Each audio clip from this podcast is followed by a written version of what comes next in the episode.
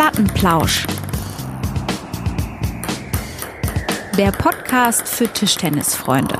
Erich, ich bin unfassbar aufgeregt, weil wir senden zum ersten Mal ein absolutes Plattenplausch-Special. ich kann ähm, ganz schlecht schlafen. Hallo an alle Plattenlauscher da draußen. Äh, also ich ähm. habe zumindest richtig unruhig geschlafen. Ja, ich war auch richtig nervös. Ähm, Aber auch ein bisschen stolz, muss ich sagen. Absolut, absolut. Weil wir haben nicht nur einen Gast, wir haben einen internationalen Gast und auch keinen Unbekannten, kann man sagen, sondern einen absolut bunten Hund. Man könnte sagen, Plattenplausch goes international. Genau, und das in so einer klassischen Geheimsendung. Ganz fantastisch. Ja, schön. Deswegen, lass uns nicht länger warten ähm, und lass uns switch to English. We are very, very um, yeah, happy to announce that we have Adam Bobrow in the show. Adam, how are you doing, Hello. man? Hey, I'm doing great. How about you guys? Perfect, perfect. How are you? Super good. Yeah, why aren't you guys wearing your masks? because we are uh, in our office, in our home office. Oh, you're not. The picture is so clear. I thought you were fourth Oh, so I don't need mine either. Okay, sorry. Technology is amazing. Adam, where do we where do we reach you? You're not in Europe. You're not in Germany, and you're not in US. Ah, where am I now? Yeah, I'm at my home in Taipei, uh, on the beautiful island of Taiwan. Okay, great place how you choose this place to live? You you just said you were one time there and you were turning the earth ball and I accidentally first I landed in the middle of the Atlantic Ocean and when I called they were all booked so I tried again and I got Taiwan. No, I um I wanted to learn Mandarin. I wanted to learn to speak Chinese.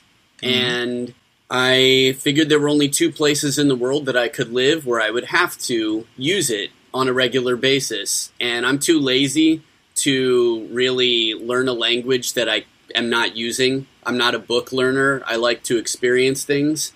So, uh, yeah, I narrowed it down to mainland China and Taiwan. And from my knowledge of both, Taiwan seemed more uh, familiar in terms of my lifestyle and freedoms of internet speech I had been to Taiwan, and the city of Taipei was just amazing.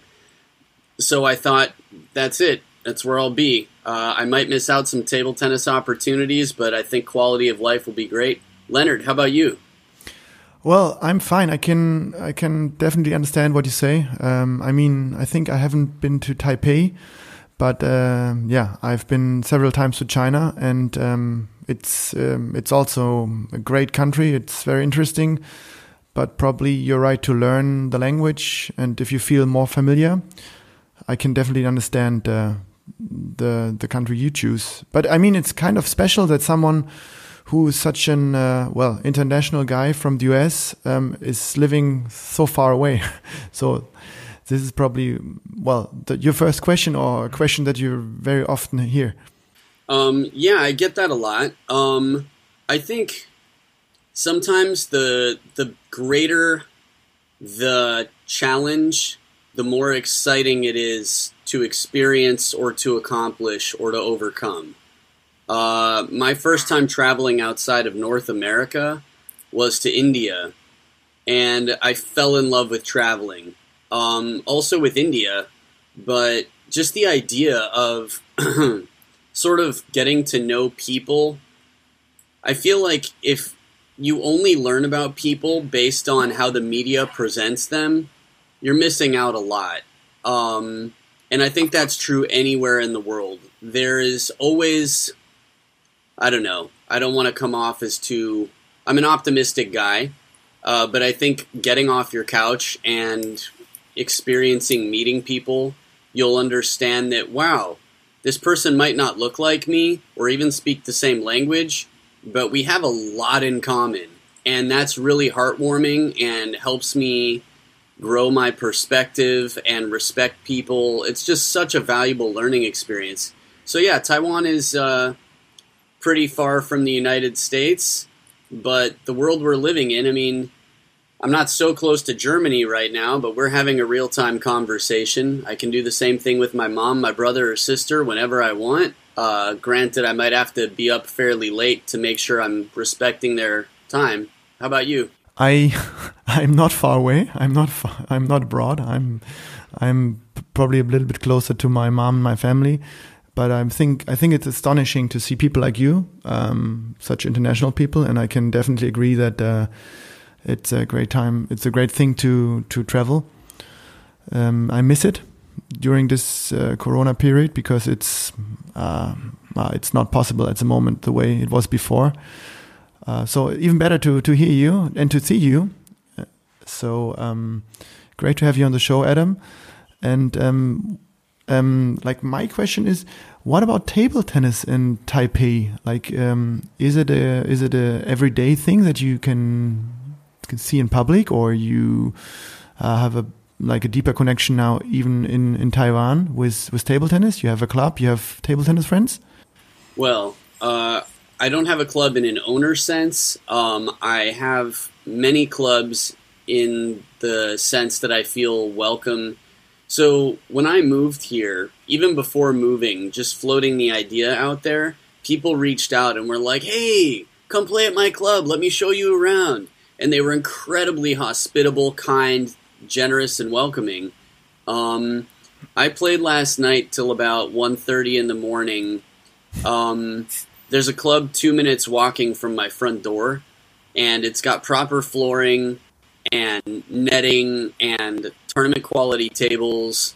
And the owner and I have become good friends. Uh, almost, almost any club. So there are about I think eight table tennis clubs. I discovered a new one recently. Walking distance, meaning less than ten minutes from my room. Oh, this is great. Yeah, Perfect. and there are a lot of outstanding facilities and my level is not quite what your level is so it's pretty easy for me at any or almost any of those clubs maybe half of them i can find really appropriate competition people that are either a little stronger than me or i should beat but that are good competition at almost any time so table tennis is very I'd say commonly played. Like I see people walking around in table tennis shoes, shirts, and I always shout something at them. The other day I was walking across the street and there was a guy on a motorcycle wearing a table tennis shirt. And so I just stopped in the street right in front of his motorcycle and was like I love connecting with people that share any interest. I'm not really interested in highlighting you know negative differences or disagreements but i'm really interested in sort of bonding with people from anywhere about anything that we have in common and i think we have a lot in common around the world so if you don't have to look too hard to find it Yeah, of course. Um, we have now. I have on the screen now two two um, snake players. You're the snake player, and Lennart is in Germany, and I would say mm, West Europe, known known for his unbelievably good forehand snake service. So we have on the one side, so on the on Oh, the Erik, you're so side I kind. have- yeah. On the one side, I have the the European snake, and I have the worldwide snake. So, if you play in your club, there is in in uh, Taipei there are league matches, or how is the organization? Yeah, Germany is a very special place. Um, it's very unique in the sense that you guys are, for a long time, well organized and have, I mean, hundreds of thousands of people that are part of a team and part of a league and have an allegiance to a club. Um, I played in Germany a little bit, and it was fascinating for me to learn more about this system. I haven't been. I mean, in parts of Europe, yes, in Austria, um, but almost nowhere else in the world that I have been is it the same as it is in Germany. Um, if I show up at a random club, so of the eight around me, I'd say seven of them are open seven days a week, and one of them you need to rent a table for a certain amount of time. And if you don't show up with a practice partner, you would need to hire a coach. Um, The other clubs are more the way I know them in the US, where generally you show up and it's open play. Um, if someone's waiting, you play a match and they say, "Hey, I'm next. I've got winner." And that's uh, yeah, pretty much. So the club that I go to most frequently, which is two minutes away, they've got several coaches that show up, and they even have a cat. Speaking of which, Yeah. Yeah, it's again Erik's cat. He's she's always in the show.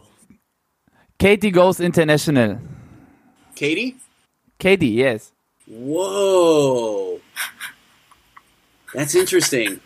Does She she she, she wants to get to know the, the voice of table tennis. Yeah.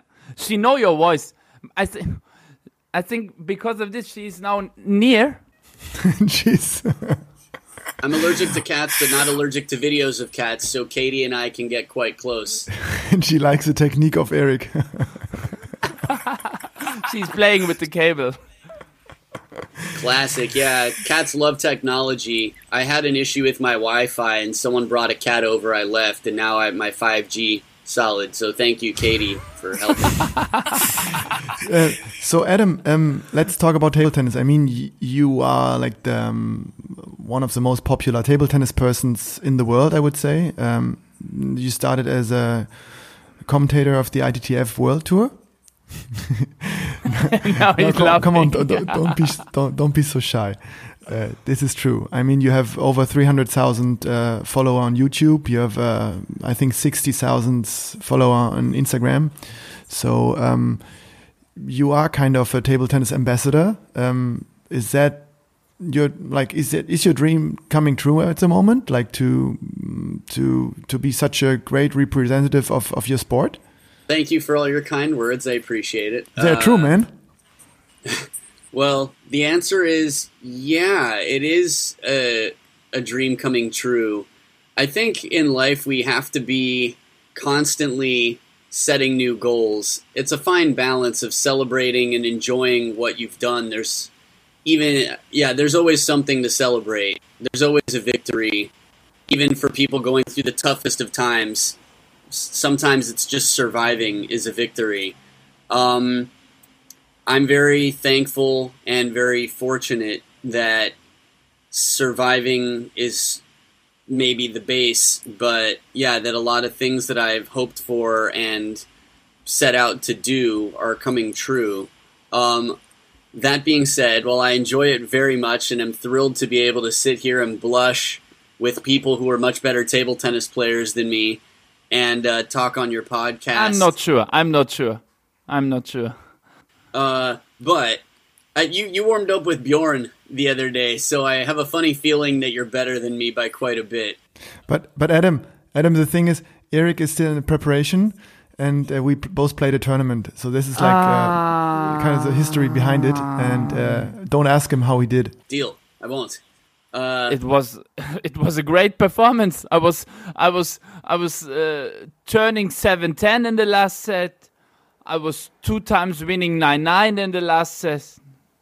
So there's no reason to be unhappy. yeah. Yeah, but ask Lennart how he, he was running through the tournament. You cannot imagine. Only with forehand and service. No backhand. No need. No need. He No, don't I- need backhand don't- because so fast legs. I don't need to talk uh, uh, to Adam, Adam about my skills. We have played in LA.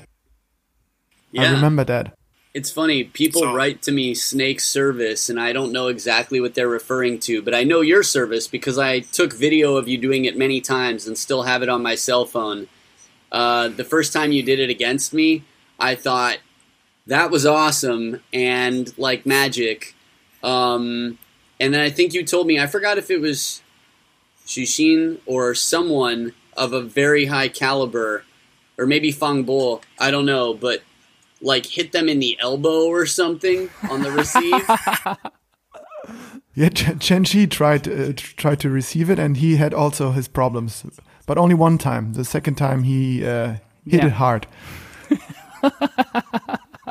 to quickly answer your question, yeah, it's very exciting, and I I have a lot more that I'm excited to accomplish and a lot to live for. So yeah, I'm I'm definitely I'm a dreamer, and I'm gonna work to make those dreams come true, and hope that the world can benefit from it, and that uh, yeah, uh, I'd love to see table tennis grow, and I'm very excited that it already has and is growing, and I think it will continue to grow a lot. And I'm going to work hard to do what I can to help.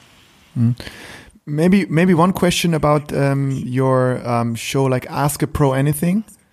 Sure. It's kind of the first thing you I think you introduced uh, next to your commentary or your your work as a commentator. Um, so, what do you think? What was your most interesting guest? In this show. I mean, you have interviewed most all of the top players, um, and it's really fun to to see it because you don't talk to them about table tennis, not only but also about their personal life, about their interesting side of what they do next to table tennis. So, did you have a favorite guest? Or is it a difficult question? it's a very difficult question. It's there, you know, some questions I have one answer for a favorite without question. I know my number one. Um, I have several uh, Ask a Pro anythings that really stood out to me. Uh, some were exciting for different reasons. I would say Zhuang Zhiyuan, uh, the former number one in Taiwan, who for like he spent most of the last 20 years in the top 15 in the world. Yeah, um, unbelievable long time he played on the on the high level. And still, he beat Harimoto, I think, twice, fair like in recent tournaments. You know, the before they stopped. But uh, he's over thirty-five now. He's thirty-nine. Thirty-nine, unbelievable. Yeah, um, and he's in incredible shape. I mean, if you see this guy with his shirt off, he could inspire a teenager, a twenty-five-year-old, and all of us. Uh, but his Ask a Pro anything for me. I'm good friends with him, and he I call him the Suge Knight of table tennis. Do you know who Suge Knight is? No. No. Straight Out of Compton, the movie about NWA, the rap group, uh, where Easy E, Ice Cube, Dr. Dre, and others came from.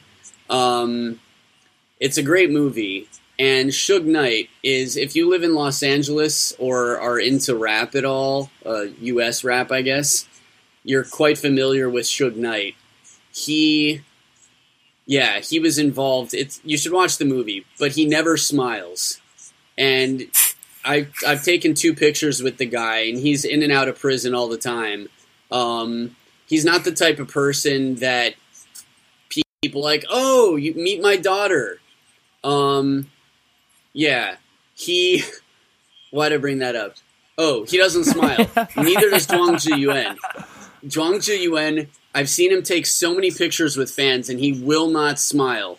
And if you don't know him, you just think he's an intimidating fighting table tennis machine. But I know him and think he's hilarious. And I also, my personality type, like, I'm attracted to depressed people. Um, I like cracking, I like trying to be friendly with everybody. And I think people that seem like they're not friendly are like a challenge to me. Those are the ones that I really like. You're scared of that person. I'm going to make that person laugh. I want to show that that person's soft on the inside. Nobody, everybody's got a sense of humor. Everybody's lovable. Um, so Zhuang Zhiyuan for me is like I just I can't stop joking around with him, like tickling him and trying to make him laugh all the time and shaking him. So his Ask a Pro anything was like nonstop laughter. And he came out of his shell like you wouldn't believe. So if you don't know the guy, first of all, you might not know that he's practically fluent in English. Second of all, he's okay. got a great sense of humor. So I could watch that one. I think anybody, whether you know table tennis or not, if they're having a bad day, their bad day would be brightened up by that Ask a Pro anything. Cool. Um, Chen Meng, the world number one for women, her Ask a Pro anything really stood out to me. She's so charming, so funny. I don't know. She's got a really lovable personality. I mean, they're all fun in for different reasons, but those two really stood out to me man, it's just such a fun thing for me to go back and watch because I remember being there, and it's it's just like reliving the moment with these fun people, you know. Yeah, we hope that there are soon new videos that you have the po- that you have the possibility to to travel again and that there are tournaments where you can where we can hear your voice. Sure, thanks. Um, I don't know if I'm allowed to say much yet, but I think one in terms of Ask a Pro anything, there are new ones coming out. Andro sponsors the series, and we've been doing it from home. So they just released a new one with Quadri Aruna and Iba Diaw. Oh. Uh, and there's Yeah. another one coming out with Liam Pitchford and Paul Drinkhall. And I I try to make sure that we're keeping a good balance. So I think we're going to have a lot more women uh, episodes in the near future because they've been a little bit behind on booking women. Uh, but yeah, we're, we're going to be doing a lot of Ask a Pro Anythings and tournaments. Um, I think you'll be happy to know that there's some good news coming soon. Coming soon. Yeah. Oh, that's Yeah. exciting. So, so Adam, um, there's one thing uh, w- w- when I talk to people and they say, "Oh, have you have you seen this uh, uh, this World Tour match? Unbelievable!" And this this Adam guy, this new, well, still new to some German people, German fans, this new guy who's uh, doing the commentary.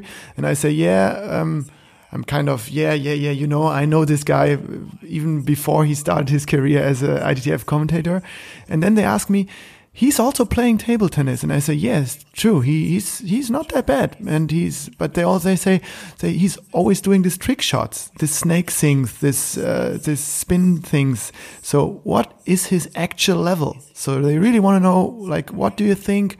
Which league would you play in if you if you lived in Germany now? Like what do you think? And practice two weeks with me. Well, then I would drop to like whatever the bottom is, because I'd lose all confidence. I would just, I wouldn't, I'd, I'd quit the sport. Just don't play in my backhand, then it's okay. Deal. Uh, no backhand for Erik. Okay, got it.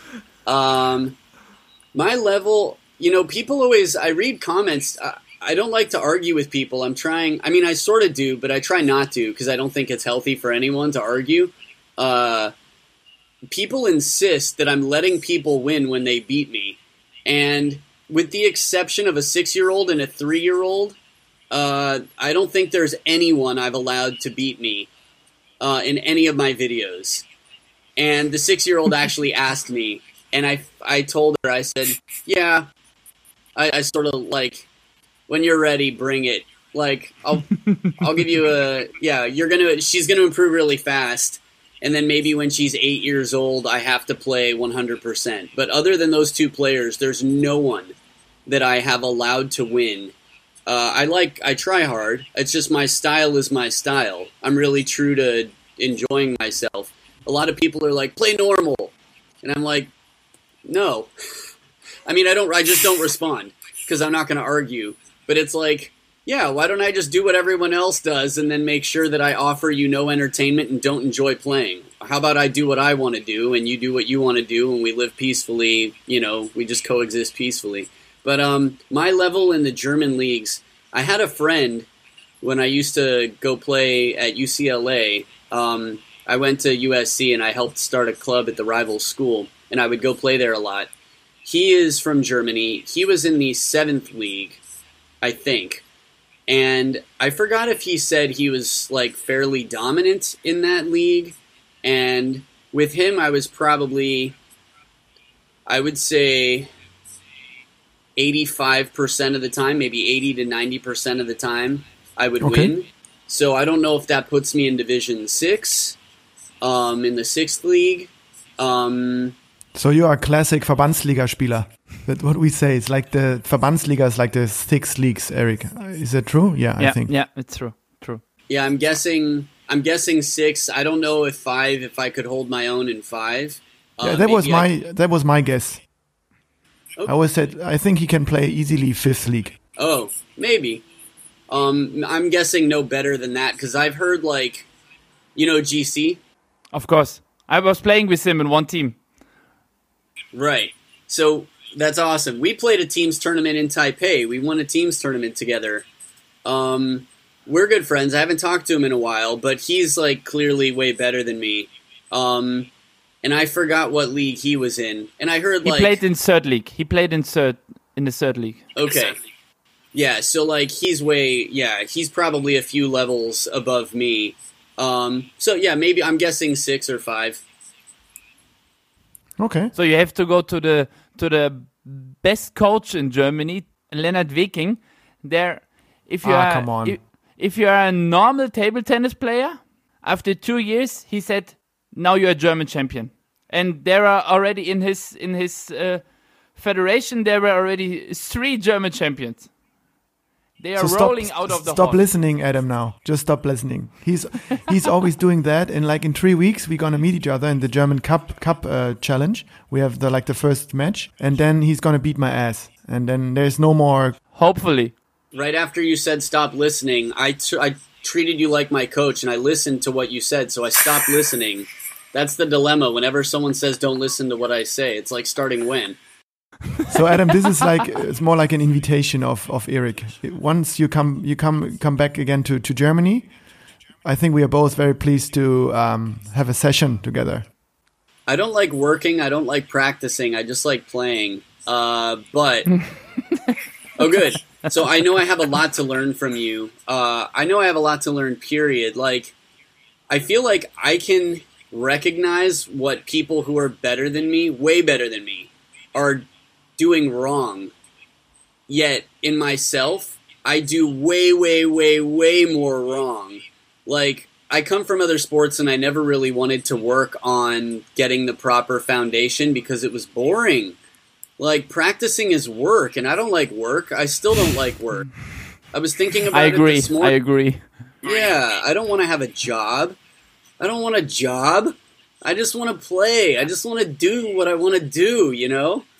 So, fortunately, I feel like I don't have a job.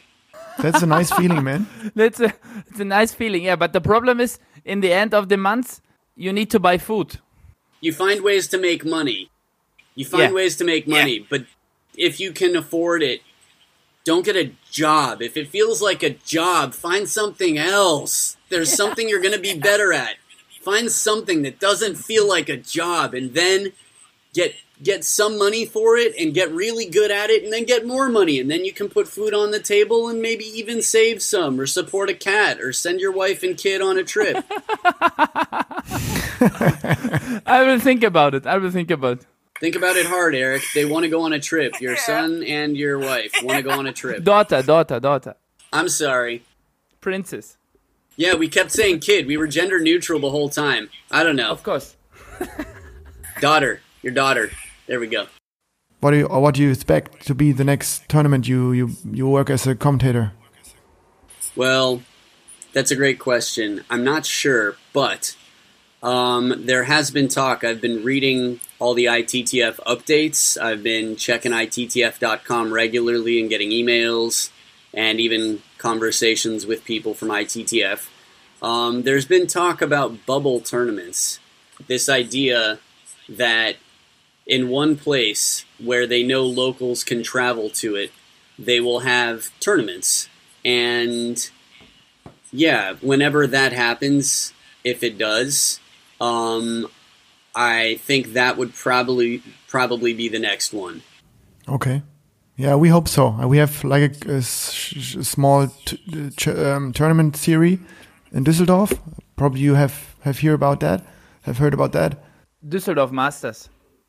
Yeah, I've been watching when I can. I saw. Now it's the final on Friday and Sunday.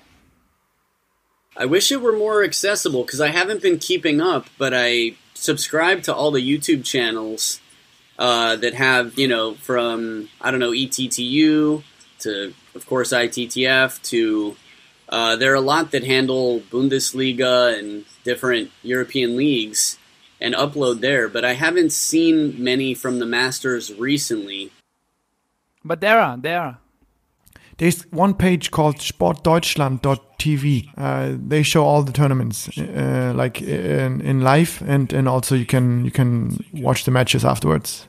Whoa, that might be the end of productivity for me. I might not get any work done because when there are live tournaments, I don't I don't leave my computer. I just sit.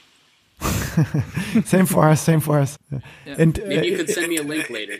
Yeah, I, I will. I will definitely. And Erik and Erik and I, in the in our last show, we um, we asked um, the organizational team uh, to let us uh, uh, work as commentators for, for one tournament.